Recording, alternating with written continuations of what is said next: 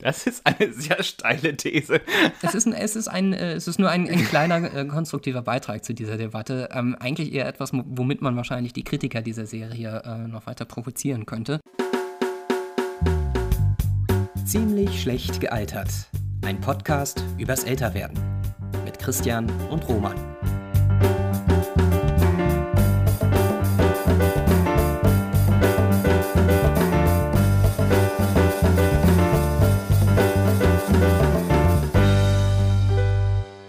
Hallo und vielen Dank fürs Reinhören in die elfte Folge von Ziemlich schlecht gealtert, ein Podcast übers Älterwerden. Das ist jetzt die erste Folge in voller Länge nach unserem kurzen Urlaub und unseren zwei kleinen Urlaubsbonusfolgen. Wir sind wieder zu Hause angekommen und deshalb rufe ich aus dem Süden Deutschlands Christian aus dem Norden. Hallo Christian. Hallo Roman. Na? Christian, wie bist du in letzter Zeit gealtert? das sehe aber gleich wieder. Zack, zack, zack.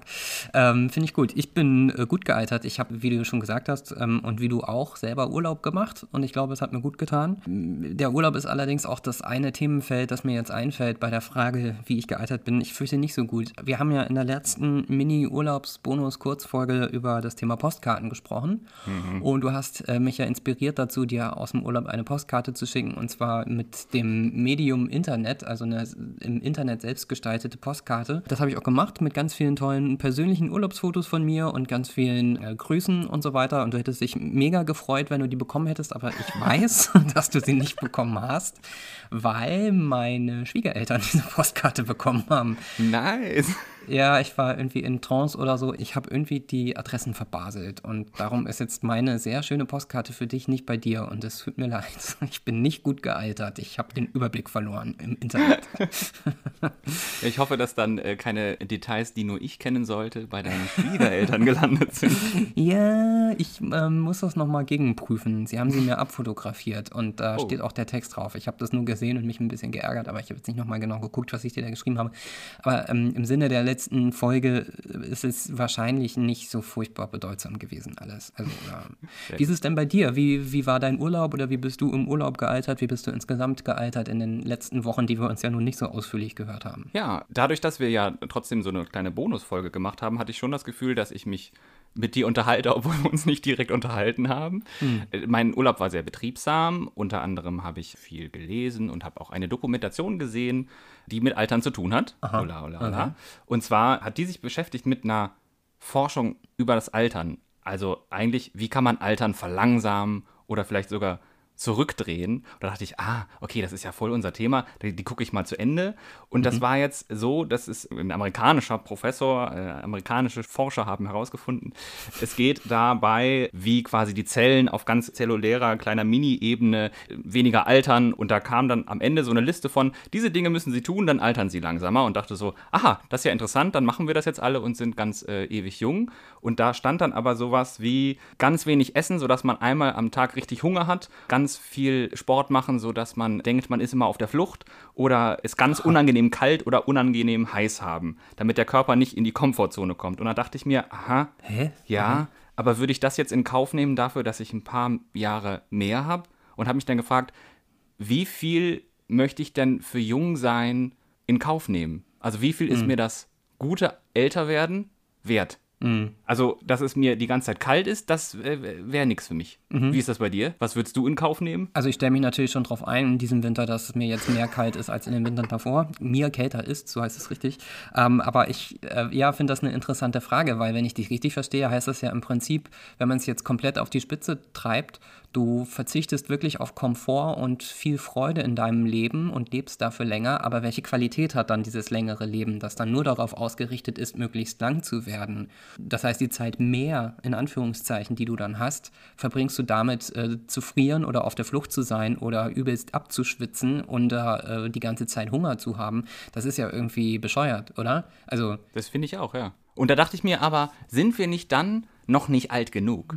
Also, wenn wir diesen okay. Kompromiss nicht eingehen wollen, sind wir dann nicht noch jung genug zu sagen, nein, ich, den Kompromiss will ich noch nicht machen, so schlimm ist es ja noch gar nicht. Ach, du meinst, wenn man älter ist, dann ist die Angst vor dem Tod oder vor dem Ende des Lebens größer und dann ist man eher bereit, äh, so einen Scheiß in Anführungszeichen mitzumachen? Ja, vielleicht will man am Ende, im letzten Drittel seines Lebens, vielleicht dann doch noch mal ein bisschen so ähm, handeln, ob man nicht ein paar Tage, so ein paar Jährchen mehr hat, um dann natürlich gesund, nochmal was zu erleben oder was zu machen. Und das ist eigentlich genau ja die Frage. Also ab mhm. wann setzt dieser Moment ein, wo man denkt, jetzt hätte ich aber doch noch ein bisschen mehr Zeit und dafür würde ich auch frieren und hungern. Ja, gute Frage, ob dieser Zeitpunkt so kommt und ob es wirklich so den einen definierten Zeitpunkt gibt oder ob das nicht vielleicht was ist, was sich über die Jahre mehr so in die Gedanken einschleicht oder oder vielleicht ist, passiert es auch nie. Ich habe äh, im Gegensatz zu dir, glaube ich, keine einzige Dokumentation gesehen, aber ähm, äh, die Serie Parks and Recreations angefangen. Ah. Und da gibt es einen äh, Charakter in der Serie äh, ab der zweiten Staffel, der dem, was du da beschreibst, so ein bisschen nahe kommt. Chris Traeger, gespielt von Rob Lowe, der ein super positiver und super sportlicher Mensch ist und am Anfang, als er neu in die Serie äh, eingeführt wird, sich selbst vorstellt mit dem Satz, äh, Wissenschaftler gehen davon aus, dass der erste Mensch, der 150 Jahre alt werden wird, schon geboren ist und ich glaube, ich werde dieser Mensch sein. Und darum ernährt er sich extrem gesund und macht super viel Sport und hat vor allem Angst vor kann man sagen, vielleicht, ja, er hat Angst vor Stress oder vor hm. jeder Art von negativen Emotionen. Und das setzt ihn aber selber in Wirklichkeit extrem unter Stress, ein stressfreies Leben zu führen und äh, alles richtig zu machen. Und das spielt vielleicht so ein bisschen in diese These, die du, von der du da berichtest aus dem Film, rein. Und ich finde, das ist eigentlich eher ein abschreckendes Beispiel. Also es ist natürlich komödiantisch überspitzt, aber ich ja. Glaube, dass viele Leute diesen Ansatz auch so teilen würden, wenn man sich anguckt, wie viele Menschen auf Instagram, weiß ich nicht, einen gesunden Lifestyle be bewerben und offenbar dafür auch bereit sind, irgendwie auf Komfort zu verzichten. Keine Ahnung. Also ist es irgendwie, ja, ist, ist eine feine Linie, die da vielleicht dann irgendwann überschritten wird. Es ist ja dann nicht so, dass man einfach so lebt wie als Kind, sondern hm. dann lebt man halt als Erwachsener, der nicht alt werden will.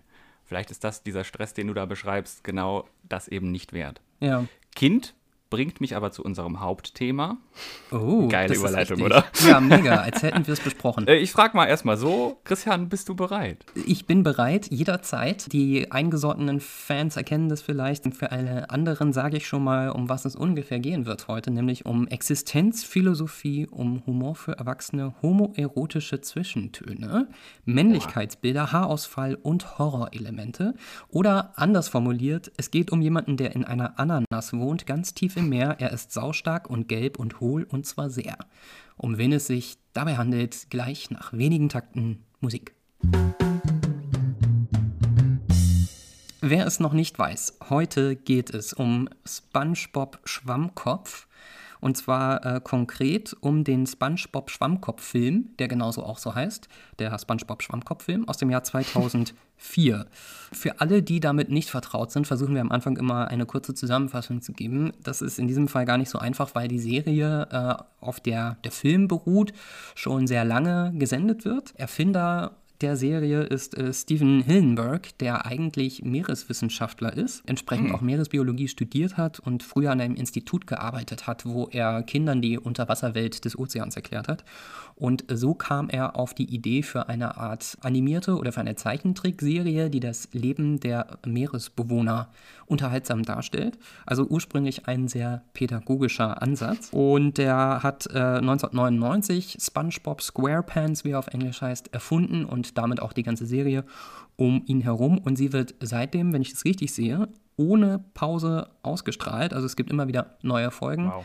Und Steven Hillenberg ist mittlerweile leider verstorben. Er hat die Serie noch begleitet bis zum Jahr 2004, als dann der Film rauskam, über den wir heute vor allem sprechen wollen. Äh, da hat er selber auch Regie geführt. Er ist leider vor vier Jahren an der Krankheit ALS verstorben. Relativ überraschend ist das falsche Wort, aber äh, vom Ausbruch der Krankheit bis zu seinem Tod ist leider nicht mehr viel Zeit vergangen. Ein etwas düsterer oder trauriger Hintergrund, obwohl die Serie selber sehr lustig, sehr warmherzig, äh, sehr ja, unterhaltsam ist. Roman, gleich mal hier abgefragt, das Insiderwissen. Wer sind denn die wichtigsten Figuren in der Serie SpongeBob. In der Serie SpongeBob. Das ist jetzt ein Test. Äh, ich glaube, SpongeBob äh, äh Schwammkopf an sich Richtig. ist schon mal die Hauptfigur. Äh, mir sehr am Herzen liegt sein bester Freund, der Seestern Patrick Star. Ja. Äh, dann hat man noch, äh, SpongeBob arbeitet ja als Burgerbrater. Da gibt es übrigens auch ein sehr schönes Lied, weil ich ein Burgerbrater bin. Auch ein, ein Album von, von gecoverten Songs von SpongeBob Schwammkopf.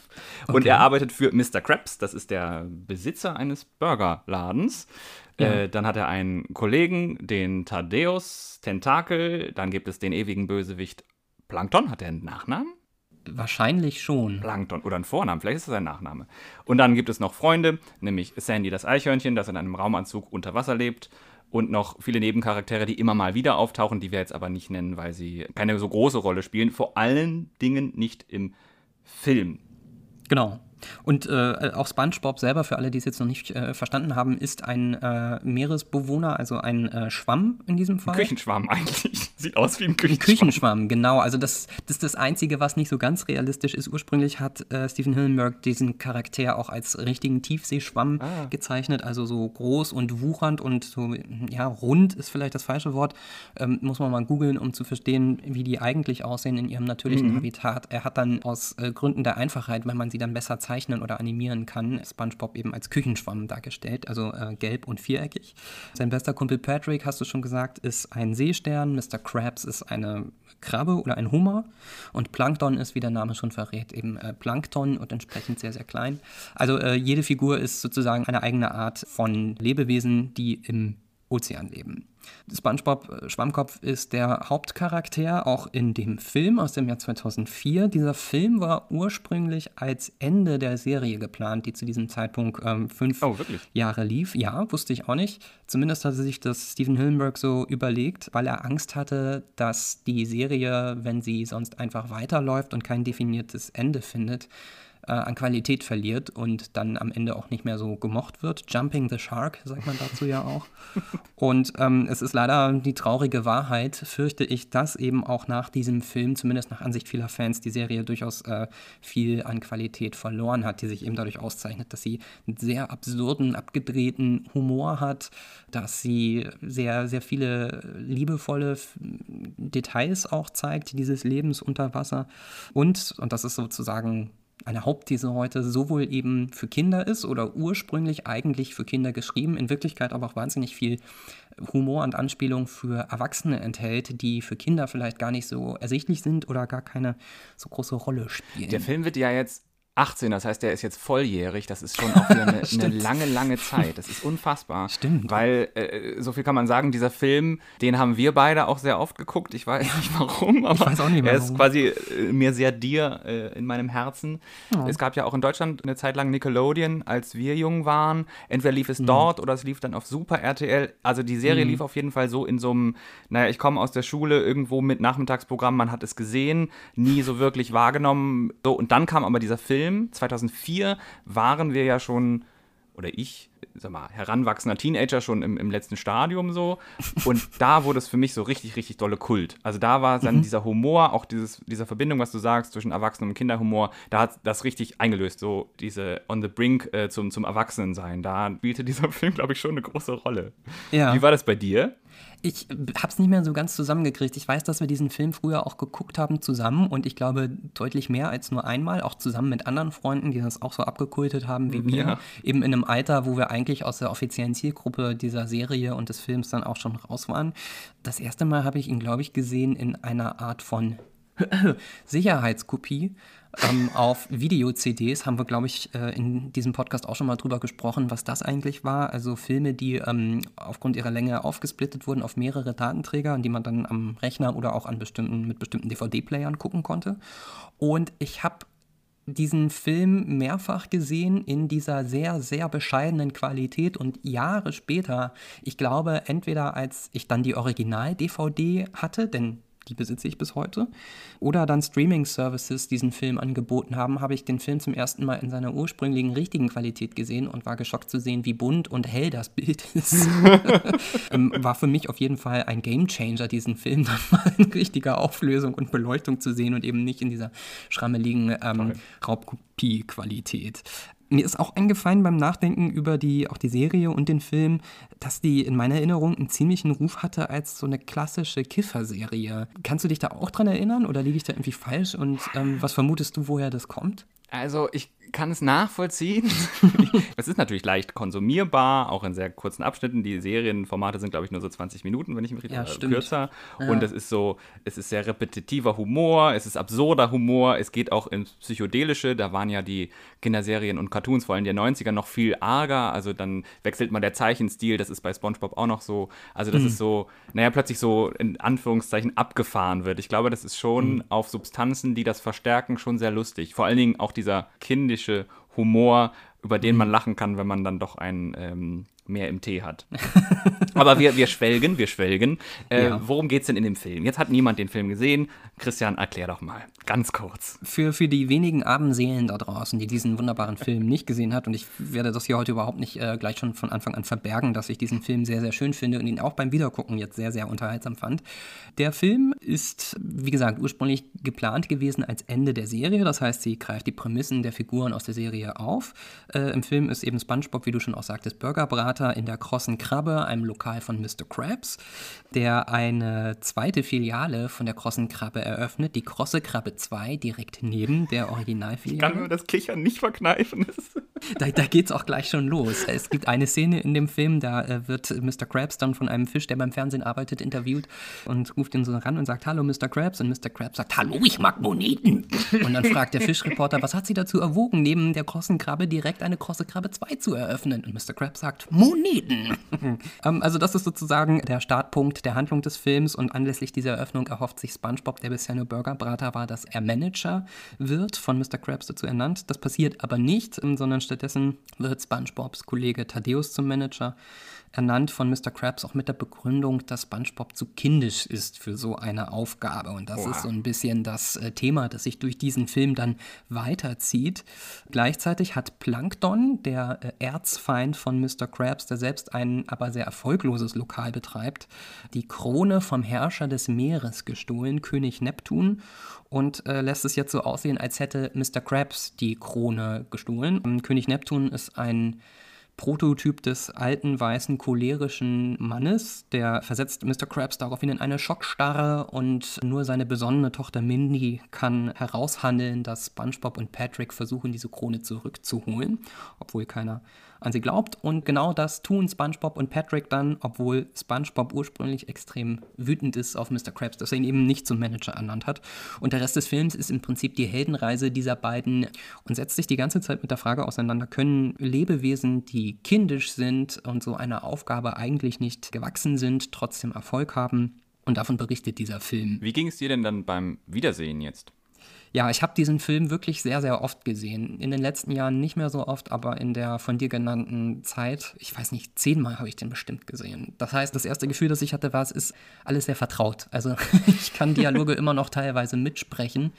Du kennst ihn auch nur auf Deutsch, oder? Oder haben wir den jemals auch mal versucht, auf Englisch zu gucken? Nee, ich kenne ihn nur auf Deutsch. Ich habe, glaube ich, die englische Synchronisation nie angetastet. Ja, das- was glaube ich auch einfach damit zusammenhängt, dass diese Synchronisation wirklich fantastisch ist. Also die beiden Hauptcharaktere, SpongeBob und Patrick, sind wirklich hervorragend, äh, eben nicht nur synchronisiert, sondern wirklich auch gespielt und bringen auch den Typ dieser beiden Figuren sehr gut raus.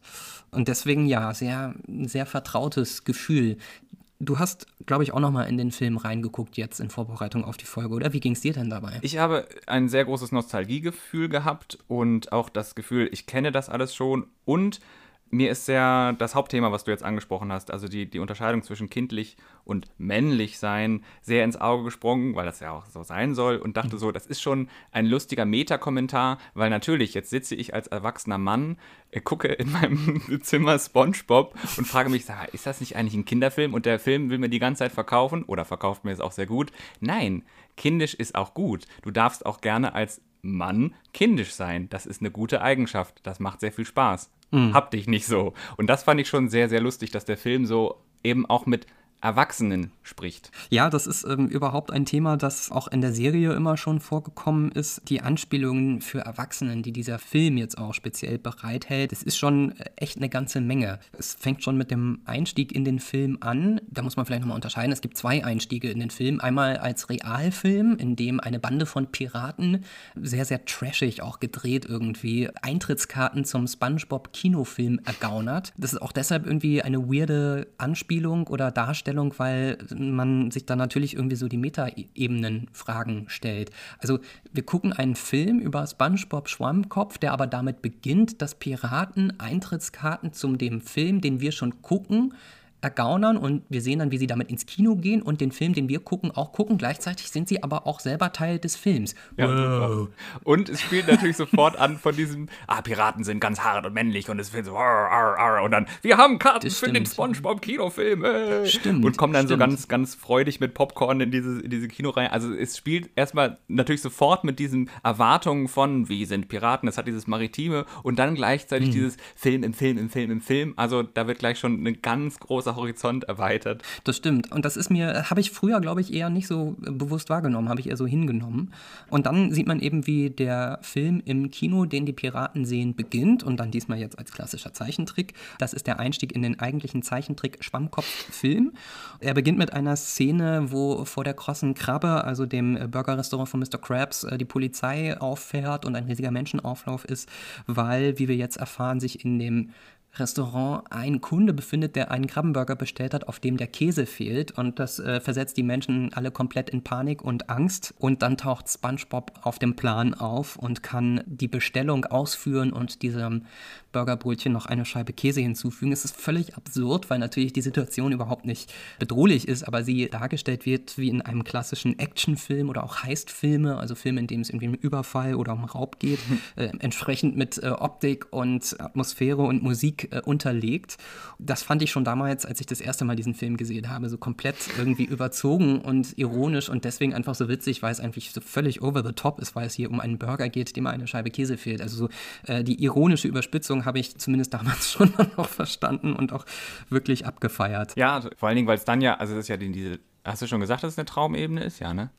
Nee, habe ich noch nicht. Also genau, in Wirklichkeit ist ja. nämlich dann diese Szene in dem Burger-Restaurant, wie wir dann erfahren, wiederum nicht der, der richtige Einstieg in die Geschichte, sondern es ist ein Traum von SpongeBob genau. und er wacht auf und ruft Hurra! Also er träumt sich eigentlich gleich auch in der ersten Szene hinein, dass er gebraucht wird, dass er besonders cool ist. Er hat dann so wie genau. in CSI Miami, glaube ich, so die Sonnenbrille und sagt, alles klar, Richtig. Mr. Krabs, ich, äh, ja. jetzt beruhigen Sie sich mal, ich, ich löse das Problem genau. hier. Der Käse fehlt, ja. kein Ding. Also er träumt sich quasi schon so eine Rolle von, ich bin der Coole, alle warten nur auf mich. Ja. Die er natürlich im nächsten Tag, wo er zum Manager ernannt werden soll, nach seinem Wunsch, also da schon im Traum ausfüllt. Ja. Jetzt passiert das ja nicht. Das passiert nicht. SpongeBob ist vollkommen euphorisch, als er nach diesem tollen Traum aufwacht. Dann rennt er äh, los zur Arbeit und zur großen Eröffnungszeremonie und äh, begegnet dabei im Übrigen äh, nicht nur seinem besten Kumpel Patrick, sondern auch Plankton, dem Bösewicht des Films, der schon androht, er, er würde die Weltherrschaft übernehmen. Und SpongeBob sagt dabei den schönen Satz: Na dann viel Glück dabei. Und dann rennt er weiter äh, und ruft dabei, ich bin bereit, ich bin bereit. Eine SpongeBob-Catchphrase, weil er eben so vollkommen euphorisiert ist von der Aussicht der Filialneueröffnung und einer möglichen Manager-Position. Und da sagt Planton dann den Einführungssatz, glaube ich, in diesen Film, Gott ist der kindisch als Stimmt. Kommentar darauf, wie sich SpongeBob verhält und dann weiß man schon, okay, jetzt geht's darum. Darum geht's, das ist das Thema. Ah, interessant. Genau. Und weil sich das dann aber alles eben, wie schon angesprochen, nicht so wirklich bewahrheitet, sondern dann Thaddeus Tentakel, der Manager der neuen Filiale wird, weil er eben erwachsen ist und äh, wie Mr. Krabs ja auch erklärt, darum heißt es ja auch Manager, dafür muss man männlich sein, sonst würde es ja Kindager heißen. Das macht SpongeBob extrem fertig, sodass wir ihn dann wenige Szenen später in einer ja, Bar sitzen, wo er sich wirklich auch auf sehr herzzerreißende Art und Weise die Seele aus dem Leib weint. Sein guter Freund Patrick, der extrem begriffsstutzig ist, um es mal freundlich zu formulieren, sagt, ah, da ist ja der neue Manager der Krossenkrabbe 2 und das streut nur noch mehr Salz in die Wunden von SpongeBob. Und ähm, sie kommen aber aus diesem schlimmen Zustand gemeinsam wieder raus, weil Patrick einen doppelten Dreifachnussbecher bestellt. Das, äh, dazu lässt sich SpongeBob dann auch überreden und äh, hier ist eine weitere Anspielung für Erwachsene. Der Konsum dieser Eisbecher wird so dargestellt, dass eigentlich die Message ist, es ist wie mit Alkohol. Also sie ballern sich so richtig weg äh, und sie werden nach jeder Bestellung zunehmend ausfallender und sauender rum in der Bar. Und entsprechend hat SpongeBob am nächsten Morgen dann auch klassische Anzeichen eines Katers. Und ich glaube, das ist ein gutes Beispiel dafür, dass die Serie sowohl für Kinder funktioniert als auch für Erwachsene. Kinder finden es einfach witzig, dass sich SpongeBob so komplett daneben benimmt und den Kellner anschreit. Und äh, Erwachsene sehen eben darin auch relativ unversteckt die Anspielung auf Alkoholkonsum und entsprechendes hemmungsloses Verhalten und die schweren Folgen am Tag danach. Ja, und das ist so ein Trick. Das ist ja nicht nur in dem Film, das ist ja ganz vielen Kinderfilmen im Kino, wo die Erwachsenen auch Spaß dran haben sollen. Ich finde, Pixar hat das immer sehr gut etabliert jetzt, dass Erwachsene auch Spaß dran haben, den Film zu sehen. Und das macht dieser Film aber besonders, finde ich, charmant. Ja, auf jeden Fall. Es gibt noch weitere Beispiele dafür. Ich will die nicht alle aufzählen, aber vielleicht eine noch, als sich dann SpongeBob und Patrick auf den Weg machen, um die äh, Krone aus der berüchtigten Stadt Shell City, äh, nehmen sie dafür das Burgerauto von der Krossenkrabbe, das Mr. Krabs für Promotionszwecke einsetzt. Und es sieht eben aus wie ein klassischer Hamburger. Und äh, SpongeBob ist großer Fan dieses Autos und stellt äh, Patrick seine Features vor und sagt, hier echte Rindledersitze und unter der Haube zwei große Fritteusen mit Gürkchenantrieb und so. Also es ist äh, auch deshalb witzig, weil es ist äh, völlig absurd und gleichzeitig nimmt es irgendwie so das Posen von Männern mit ihren geilen Autos und der Sonderausstattung aufs Korn. Man sieht schon, es geht vor allen Dingen so um Männlichkeitsbilder. Ne? Also Total. Äh, ist es dir denn so gegangen beim Wiedersehen, dass das, wie bei mir jetzt auch so ins Auge gesprungen ist? Auf jeden Fall. Also ich kannte den Film, wie gesagt, ja schon sehr gut und wusste, dass das so der rote Faden ist, aber ich habe jetzt wirklich diesmal noch explizit drauf geachtet und auch ja, noch mehr entdeckt als das, was ich schon kannte.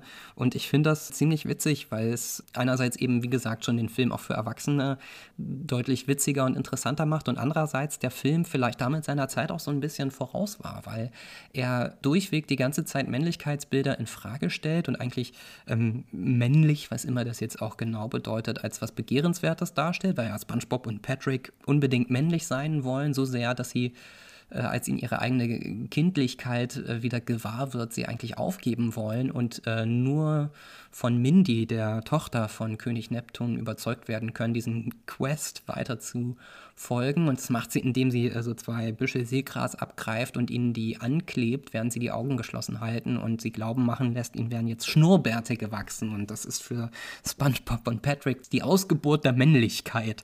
Äh, auch eine wahnsinnig komische Szene. Äh, die kriegen sich überhaupt nicht mehr ein, weil sie denken, dass ihnen jetzt Schnurrbärte gewachsen sind. Wie, wie siehst du das, speziell diese Schnurrbart-Sache? Das scheint ja irgendwie gut zu funktionieren äh, oder ist so als Message im Film so sehr als Symbol gesetzt.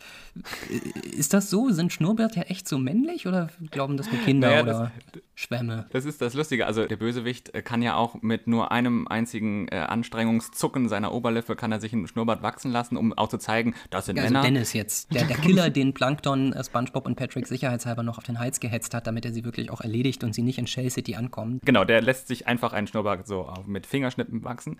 Ich finde, dass diese ganzen Bilder von Männlichkeit, was wollen SpongeBob und Patrick überhaupt erreichen? Was sind das für Bilder, denen sie hinterherrennen. Sie wollen männlich sein. Was ist das? Mhm. Und es, im Film wird es eigentlich immer sehr oft als wir nennen es mal fragile oder toxische Männlichkeit ja. bezeichnet, also Halunken, Brutalos, die sich prügeln, der cholerische Vater, also eigentlich wenn wir jetzt aus unserer Perspektive oder aus meiner Perspektive sehen würden, nicht als strebenswerte Bilder von Männlichkeit. SpongeBob und Patrick laufen diesen hinterher, versuchen sich in diesen Bildern, versuchen sich darin einzurichten, haben dann Schnurrbärt und sagen, ja, jetzt sind wir richtig männlich, endlich haben wir das Ideal gefunden, aber scheitern auch immer wieder an diesen Bildern, weil sie gar nicht zu ihnen gehören. Also sie versuchen sich im Tough-Sein, also alles, was so zu Stereotypen von Männlichkeit gehört, keine Angst haben, keine Gefühle zeigen, das versuchen sie alles und daran scheitern sie, weil sie eben andere Persönlichkeiten sind. Und das, äh, finde ich, bringt ja der Film ganz gut rüber, dass der Plot ja trotzdem funktioniert. Sie kommen ja an ihr Ziel gerade, weil sie so sind,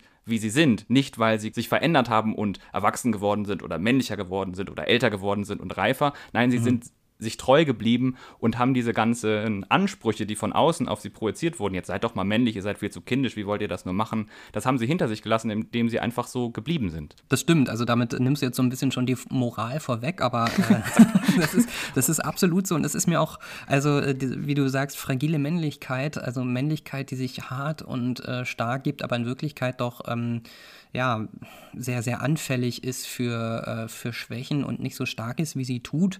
Und äh, wo ganz äh, viel auch Image eine entscheidende Frage ist, wie man männlich wirkt.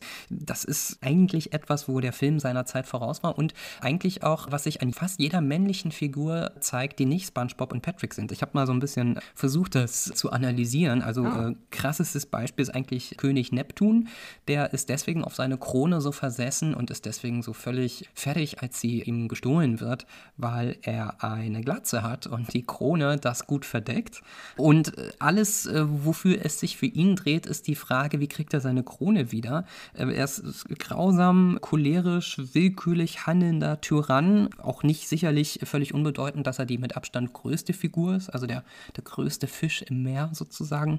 Und als dann Plankton, der, der Bösewicht des Films, Bikini Bottom versklavt, ähm, ist ihm das als König völlig egal, sondern er stattdessen nur darum bemüht, ein Mittel zu finden, was seine Haare wieder wachsen lässt, solange er seine mhm. Krone nicht hat.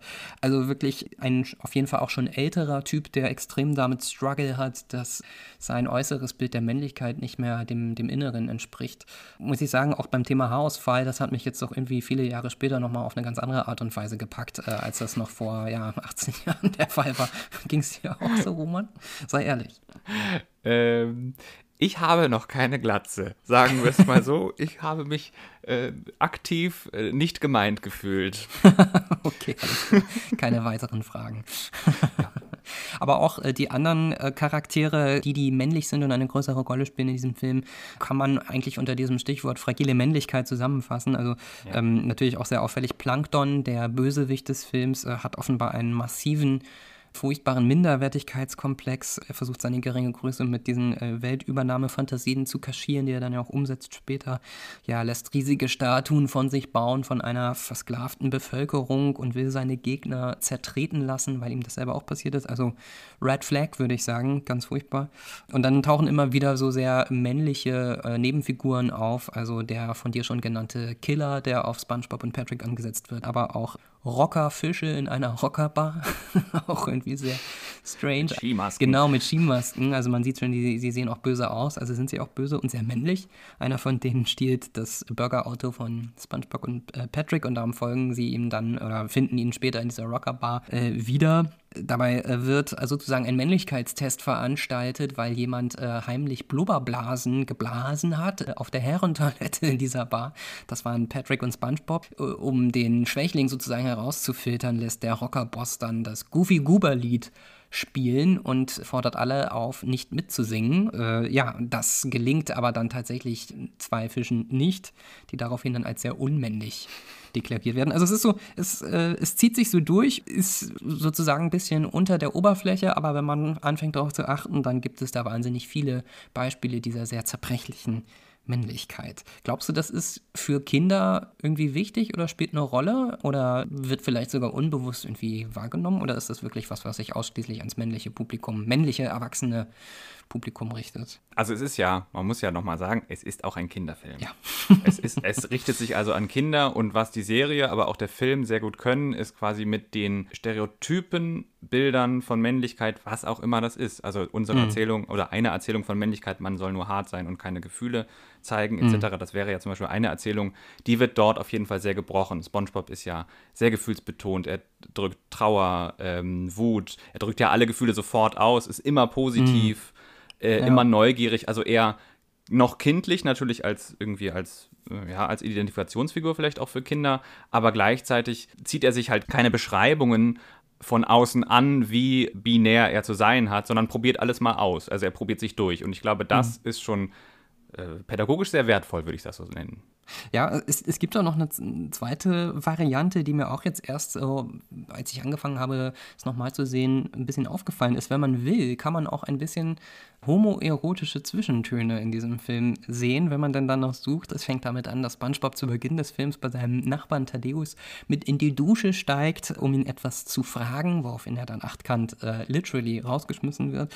Ähm, Patrick will SpongeBob mit einer ganz besonderen Überraschung erfreuen bei der Eröffnung der neuen Burger-Filiale äh, und klemmt sich dafür inzwischen die Arschbacken, ich sag's jetzt einfach mal so, eine Fahne, auf der SpongeBob äh, steht und äh, springt mit dem Fallschirm über der der Festgemeinde ab.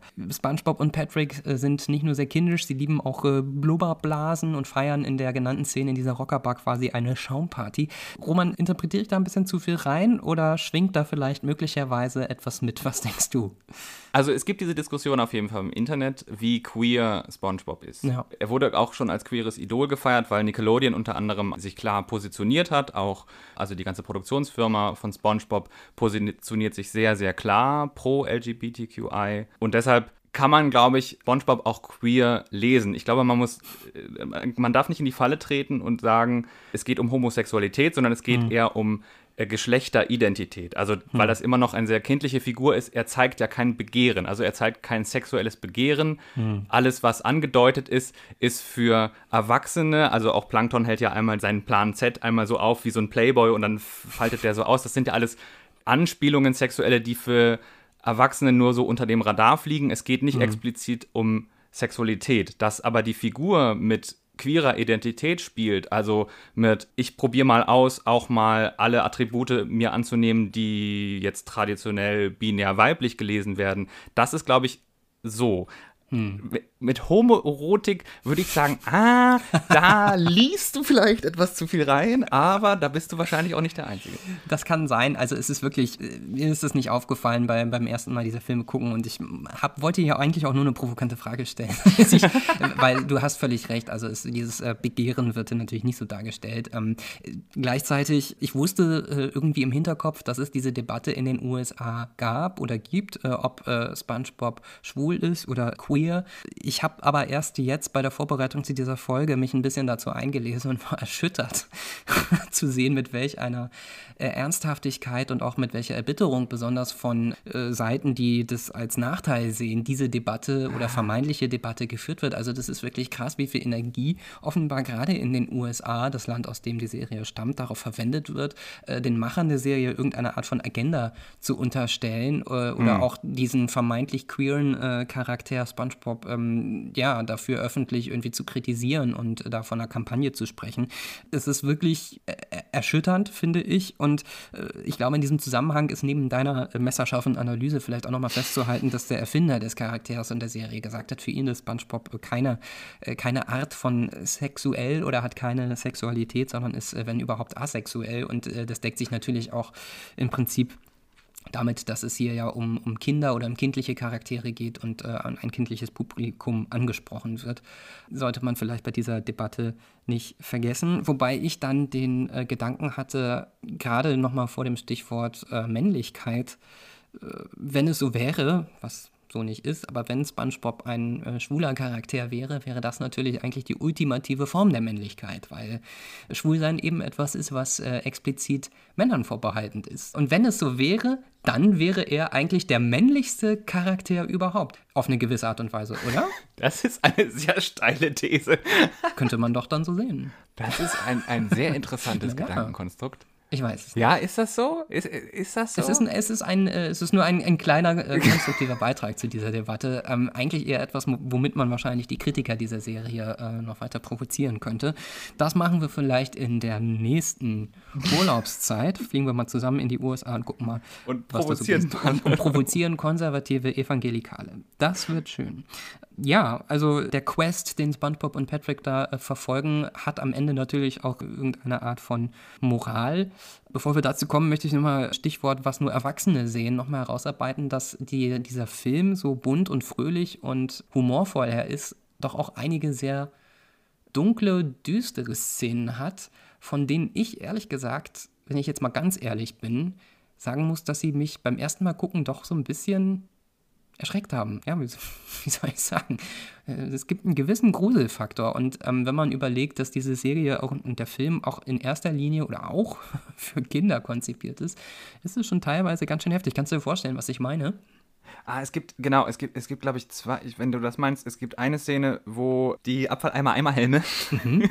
von Plankton auf die Bewohner von Bikini Bottom niedergehen und sie dann quasi zu einer Masse von Zombies machen und dann wechselt auch das ganze Farbschema einmal in so dunkel und hat so Anleihen eines Zombie-Films mhm. oder Anleihen von Achtung, die Körperfresser kommen. Mhm. Auch mit so einer sehr, sehr düsteren Musik Stimmt, das ist schon, also ja, für einen Kinderfilm würde ich auch sagen, das ist schon gruselig. Und auch der Zyklop, ja. also der große, der größte Bösewicht ist natürlich in diesem Film der Mensch, der die Natur äh, aus Spaß ausbeutet. Und der ist natürlich auch sehr, sehr bedrohlich. Ja. Ja, das ist schon, also sie, sie halten sich nicht zurück in dem Film und machen nicht auf bunte Quietschwelt, sondern es ist auch mal düster. Diese äh, erste Szene, über die du gesprochen hast, ähm, in der äh, Plankton seine Abfalleimer-Eimerhelme zum Einsatz bringt, das muss man vielleicht kurz erklären. Also sein Lokal, das nicht so erfolgreich ist wie die krosse Krabbe, ist der Abfalleimer, the Chum Bucket auf Englisch. Und nachdem er dann Mr. Krabs die Formel für seinen Krabbenburger gestohlen hat, ist der Erfolg bei ihm auf einmal im Lokal und Mr. Krabs, der ja eingefroren wurde, weil er mutmaßlich die Krone von König Neptun gestohlen hat, äh, kann nichts dagegen tun. Und jeder Kunde, der jetzt äh, in den Abfalleimer kommt, bekommt dazu zu seiner Bestellung gratis einen Abfalleimer-Eimerhelm dazu. Also ein, äh, ein, auch ein schönes Wort, ja. Also im Prinzip ein äh, Eimer, der als Helm getragen wird, äh, was aussieht wie ein harmloser Werbegag, entpuppt sich dann im Verlauf des Films als ein äh, schreckliches Instrument, alle Menschen zwangszusteuern, weil diese Helme sich dann auf Knopfdruck von Plankton über die Köpfe der Kunden drüber stülpen und sie anfangen, äh, ja, ihre Körper und Gedanken über Plankton zu kontrollieren. Äh, und das ist tatsächlich eine, ja, es ist ein Zeichentrickfilm, es ist ähm, alles nicht ganz so schlimm, aber es ist doch für so einen Film, der vorher auch so fröhlich war, auf einmal sehr, sehr düster mit entsprechender Musik unterlegt. Und der andere Bösewicht, der größte Bösewicht, wie du sagst, ist der Zyklop, vor dem zu Beginn des Films äh, immer wieder gewarnt wird. Das ist die Szene, die ich vorhin meinte. Die fand ich beim ersten Mal gucken wirklich ziemlich, ziemlich creepy. Äh, was glaube ich auch daran liegt, dass als dieser Zyklop auftritt im Film zum ersten Mal, der Film, der bis dahin ein Animationsfilm war, jetzt plötzlich anfängt, sich mit Realfilmelementen zu mischen. Und es stellt sich heraus, dass der Zyklop vor Shell City ein Mensch ist in einem riesigen großen Taucheranzug mit einer großen, ja, wie nennt man diese Dinger? Ist das eine Taucherglocke? Also es ist so ein, ja, so ein, so ein Helm, so der vorne so ein ne? rundes ja. Glas hat, durch den man aber, durch dieses Glas sieht man aber nicht das Gesicht des Menschen, was irgendwie so den Gruselfaktor nochmal erhöht. Und die Art und Weise, wie er so aus dem Nichts auftaucht, ist, fand ich ziemlich creepy. Und dann gibt es natürlich noch die Szene, in der SpongeBob und Patrick bei einer vermeintlich netten alten Dame ein Schokoladeneis bestellen und ähm, was diese Szene doch auch wirklich so ein bisschen gruselig macht, ist, dass sich schon frühzeitig ankündigt, dass äh, was nicht in Ordnung ist, weil im Hintergrund im Bild anfangen überall so Knochen und Schädel aufzutauchen und Skelette. Es wird aber sozusagen ironisch gebrochen, weil überhaupt nicht darauf eingegangen wird und SpongeBob und Patrick das nicht bemerken und erst als SpongeBob von dieser netten alten Dame das Schokoladeneis kaufen möchte und daran und an ihr kleben bleibt, wird klar, das ist keine nette alte Dame, das ist die Zunge eines äh, Fisches, der sie angelockt hat und jetzt verspeisen will. Auch ganz schön heftige Szene eigentlich. Das stelle ich mir im Kino mit Kindern sehr lustig vor. Im Theater gibt es das auch im Weihnachtsmärchen immer wieder. Dieser Hinter dir Moment. Also wenn sich der Bösewicht von hinten anschleicht und alle sehen es, nur die Hauptfigur nicht. Ja. Die Hauptfigur denkt, alles ist in Ordnung und die Kinder schreien, nein, geh da nicht lang, nein, da ist der Bösewicht. Ja, äh, alle anderen Herausforderungen in diesem Film werden dann zumindest zwischenzeitlicher von den beiden auch bewältigt, weil sie eben denken, dass ihnen Schnurrbärte gewachsen sind. Das ist nochmal eine Szene, die ich hier zum Ende nochmal hervorhebe hervorheben möchte. Wie schon angedeutet, Prinzessin Mindy ist den beiden äh, nachgereist oder, oder nachgeschwommen, ich weiß nicht genau, merkt, dass sie aufgeben wollen, weil sie glauben, sie sind nicht männlich genug für diesen Job, diese Krone zurückzuholen und klebt ihnen dann Seegras an, von dem sie glauben, dass es Schnurrbärte wären. Und daraufhin, und das ist wieder auch ein sehr ironischer Kommentar mit Blick auf äh, fragile Männlichkeit, halten sich die beiden plötzlich für unbesiegbar, weil sie ja Männer sind und äh, singen ein äh, relativ witziges Lied, während sie eine Schlucht voller grauenhafter, furchterregender Monster durchqueren. Hast du das noch vor Augen oder in den Ohren? Ähm, ja, also sie Zeit. verhalten sich komplett ignorant und dödelig, äh, weil sie glauben, dass sie Männer sind und äh, nur dadurch mit viel Glück und Zufall und Dummheit schaffen sie es, diese Aufgabe zu bewältigen. Ist doch eigentlich ein ziemlich kritischer Kommentar, oder? Komplette Ignoranz der eigentlichen Situation und dann als Höhepunkt in diesem Lied, wenn du dich erinnerst, ist das Blödeste, was man äh, unter Männlichkeitsbildern verstehen kann, Schuhplatteln.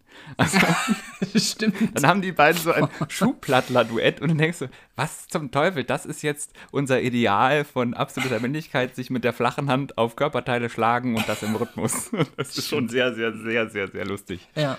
Ja, und ein guter Plot-Twist, ähm, weil sie es dann auch damit am Ende schaffen, äh, dass die Monster sie nicht angreifen, sondern völligen Erstaunen einfach von ihnen ablassen. Ja, man, ähm, wir sollten vielleicht nicht die ganzen schönen Szenen und Details jetzt hier noch besprechen und verraten für alle, die den Film noch nicht kennen oder ihn schon wieder vergessen haben. Also es lohnt es gibt sich. einen großigen, groß, großartigen Cameo, den wir nicht verraten wollen. Richtig, das lassen wir jetzt mal hier schön weg. Hat auch was mit Männlichkeit zu tun. Im Übrigen ja. die Person, die da auftritt, für viele Leute auch Inbegriff der Männlichkeit. Apropos Männlichkeit, hm? wie steht es denn mit der Weiblichkeit in dem Film? Oh, ähm, ja. Jetzt haben wir so viel über Männlichkeit gesprochen. Ja. Du hast jetzt Mindy schon geantwortet. Normalerweise ist ja Sandy, also das Eichhörnchen, ist ja ein Mädchen, ist ja dabei, die ist jetzt im Film nicht drin. Und ansonsten weibliche Figuren sind rar. Das stimmt, oder? genau. Es gibt eben äh, Mindy als Tochter von König Neptun, die auch den Plot entsprechend mit vorantreibt und ja, also als absoluter Gegenentwurf eigentlich zu ihrem Vater dargestellt wird. Ne? Und es gibt dann noch die Computerfrau von Plankton, die eigentlich nur ein äh, wandelnder Computerbildschirm ist. Und da muss man sagen, ich liebe diesen Film, aber bei aller Liebe, den Bechteltest erfüllt er nicht. Er hat eine sehr gute, er hat eine sehr gute weibliche Figur in den Serien und die wird nicht genutzt. Ja. Jetzt haben wir einmal die einzige weibliche Figur, der wirklich viel Raum eingeräumt wird, ist auch noch bei aller Liebe eine Prinzessin in rosa mit einem Herzchen auf dem Top, die quasi stereotyp weibliche Eigenschaften hat, also sie für die Einfühlsamkeit, für die Liebe und das Mitgefühl steht und ihren cholerischen Vater in Schach hält. Ah, also muss das sein? Ist dir, ist dir nicht genug eigentlich? Du hättest dir mehr starke weibliche Charaktere gewünscht. es gab ja eine Figur, Sandy, die sehr gut auch quasi alle Rollen in Frage stellt. Und Mindy war letztendlich nur der Plot Drive und damit erfüllt sie das, was viele Frauen in Filmen ja immer erfordern. Sie, sie liefern zu und das war's dann. So. Ja, Das, denke ich, ist so ein bisschen schwach, vor allen Dingen, weil die Figur auch vorher noch nie aufgetreten ist. Sie wurde quasi extra dafür geschrieben. Ich verstehe das, weil sie notwendig ist, um den Plot der beiden Jungs vorba- äh, voranzubringen. Aber da dachte ich mir, ah, da ist äh, irgendwie, also so, Hm, warum? ja gut, ich, ich kann nicht nachvollziehen, ja, vor allem wenn es schon etablierte Figuren gibt, die da sonst vielleicht auch gepasst hätten. Ja, aber davon abgesehen, würde, würdest du sagen, unterm Strich, wie ist der Film gealtert? Ich finde ihn großartig. Und großartig gealtert? Also absolut großartig gealtert. Einmal quasi, ich würde ihn jetzt Kindern zeigen äh, können, ohne schlechtes Gewissen. Und ich kann ihn selber gucken als Erwachsener und dabei Spaß haben. Und das sind, glaube ich, ohne gekifft zu haben. Und das sind, glaube ich, zwei, zwei Kategorien für mich, wo ich sagen muss, dieser Film ist gut gealtert. Wie ist es bei dir? Ja, geht mir auch so. Also äh, ich habe diesen Film ja, wie schon gesagt, sehr, sehr oft gesehen und äh, es ist trotzdem spannend, mit ein paar Jahren Abstand nochmal drauf zu gucken und ich, mit seiner sehr progressiven Message insgesamt würde ich sagen, ist er extrem gut gealtert. Es geht mir genauso wie dir. Man muss sich nicht schämen, diesen Film anzugucken. Man muss ihn, sich nicht schämen, ihn auch Kindern zu zeigen äh, oder Kindern zu überlassen. Ganz im Gegenteil. Er unterhält auch jetzt äh, 18 Jahre, wow, nach Veröffentlichung immer noch äh, hervorragend und ist einfach wirklich unterm Strich sehr, sehr gut gealtert, vielleicht mit diesem einen winzig kleinen Wermutstropfen, den du eben angesprochen hast. Ähm, dafür kann man aber immerhin auf die Serie verweisen und sagen, da gibt es auch starke weibliche Charaktere und insgesamt ja, ist es einfach eine extrem absurde, extrem witzige Serie und äh, der Film ist wirklich sehr, sehr gut gealtert. Mir ist noch eine Sache aufgefallen, die mir jetzt auch, auch tatsächlich erst beim diesen Mal angucken aufgefallen ist. Und ich glaube, das liegt daran, dass ich diesmal den Film wirklich auch zu Ende geguckt habe. Das heißt, ich habe auch den Abspann geschaut. Ich nicht. Siehst du? Dann kannst du jetzt auch noch etwas lernen. Ja, Ähm, erzähl. Wir haben ja gesagt, äh, der, der, der große Antriebsmotivator für SpongeBob ist ja eigentlich, dass er Manager werden möchte, mit diesem Wortspiel männlich, Manager, kindisch, kindischer. Und ich glaube, man kann äh, auch durchaus verraten, ohne den Leuten, die den Film noch nicht kennen, den Sehspaß zu nehmen, dass das am Ende klappt und SpongeBob äh, Manager wird. Und das wird im erst im Abspann gezeigt mit Stills, also mit Fotos sozusagen, wo wir SpongeBob sehen, äh, wie er verschiedene Tätigkeiten in der krossen Krabbe erledigt und dabei eine große Mütze trägt, auf der Manager steht. Das Witzige ist allerdings nur, er macht da wirklich die absoluten Scheißaufgaben. Also er putzt das Klo, er bringt den Müll weg, äh, er ver läuft verkleidet als so lebende Werbefläche für die krosse Krabbe 2 durch die Straßen. Also er macht wirklich die absoluten Dulli-Jobs und ist dabei aber Manager. Und das ist irgendwie so eine versteckte Message, finde ich, die mir vorher noch nie aufgefallen ist, die der Film hier und, aber doch irgendwie unterstreicht. Warum will man denn Manager werden? Warum ist es denn so erstrebenswert, erwachsen und vielleicht auch männlich zu sein, wenn man eigentlich nur lauter undankbare Pflichten erfüllen muss? Finde ich irgendwie einen ziemlichen Seitenhieb und ziemlich gut von den Erfindern und den Machern und Macherinnen dieses Films. Ist mir vorher nicht aufgefallen, wollte ich unbedingt noch mit dir teilen. Das gucke ich auf jeden Fall nach. Sehr gut. Schön. Wir kommen zum Ende unserer elften Folge von Ziemlich schlecht gealtert. Zu hören sind wir weiterhin auf Spotify, Apple Podcasts, Amazon Music, Google Podcasts. Wenn ihr uns unterstützen wollt, liebe Hörerinnen und Hörer, empfehlt uns gerne weiter, lasst eine Bewertung auf einer Podcast-Plattform eurer Wahl da. Folgen könnt ihr uns auf Twitter unter @gealtertpodcast, wo wir auch Quellen teilen. Und uns über Feedback freuen. Auch per Mail sind wir erreichbar unter zieschläge.gmail.com. Außerdem könnt ihr neu, neu, neu selber auf Spotify darüber abstimmen, wie das Thema, das wir in der jeweiligen Folge besprechen, gealtert ist. Und wenn ihr Ideen habt, worüber wir mal unbedingt sprechen sollten, weil etwas eurer Meinung nach sehr gut oder sehr schlecht gealtert ist, dann zögert nicht und schickt uns über den Postweg eurer Wahl eure Gedanken, Anmerkungen, Ideen, äh, Kritik, aber auch Lob. Dann würde ich sagen, hören wir uns wieder in zwei Wochen, wenn wir alle etwas älter sind. Bis dann.